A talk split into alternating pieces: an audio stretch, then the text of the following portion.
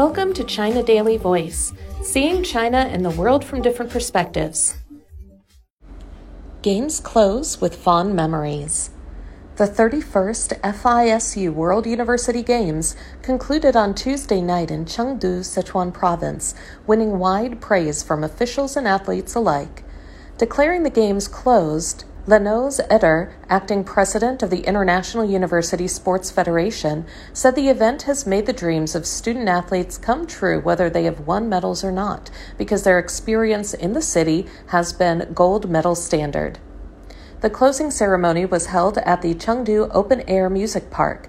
It was the first time in the world that the closing ceremony of a large international sporting event has been held in a park, according to the organizers of the Games. State Councilor Shen Yiqin attended the ceremony. The ceremony aimed to leave the audience worldwide with fond memories of a unique Chengdu, from which they got to know China and fell in love with its people, the organizers said.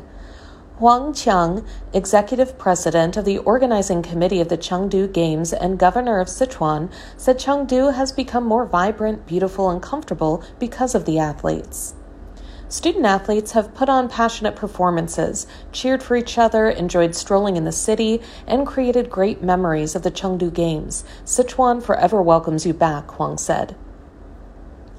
It is difficult to say in one sentence, but Chengdu really made all dreams come true, Eder said during a news conference earlier on Tuesday. Some athletes dreamed of winning medals in the Chengdu Games, and they did. Meanwhile, some people dreamed of competing at their best level. Maybe they failed, but nevertheless, they had a unique experience of competing with top athletes from around the world, Eder said. Also, the dream of those who wanted to see China and meet the citizens of Chengdu has become reality, he added. The organization of the event has been fantastic for everyone, including the athletes and spectators, he added. We can only congratulate the authorities who have prepared fantastic venues and great facilities, as well as a hospitable people and the best volunteers we could have. All the services were just great and perfect. Nothing to add, just big, big thanks, Eder said. During the closing ceremony, he said he appreciated efforts made by all parties in hosting the Chengdu Games. Eric Saintrond, Secretary General and CEO of the International University Sports Federation, said the Chengdu Games have offered young people from all over the world the opportunity to see and explore China themselves, which is particularly important given that people sometimes may have seen the wrong picture of the country in Western media. David Schmud, president of the Continental University Sport Association of Oceania, said the Chengdu Games have met high standards set by the Olympic Games. The facilities are world class, and I think that the Chengdu Games is of Olympic quality, Schmud said.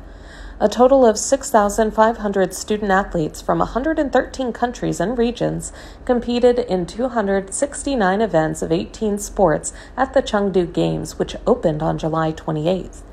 China led the medal tally with 103 gold, 40 silver, and 35 bronze.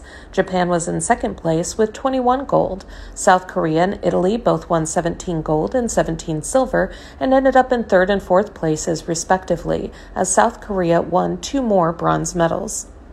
Amazing was a word that student athletes used the most to describe their experiences at the Chengdu Games. Aman Saini an archer from India said he was impressed with the services and facilities at the event.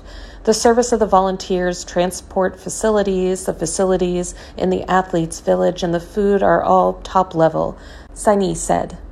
During the closing ceremony, the FISU flag was handed to a representative of Rhine-Ruhr, Germany, which will host the 32nd FISU World University Games in 2025. That's all for today. This is Stephanie, and for more news and analysis, buy the paper. Until next time.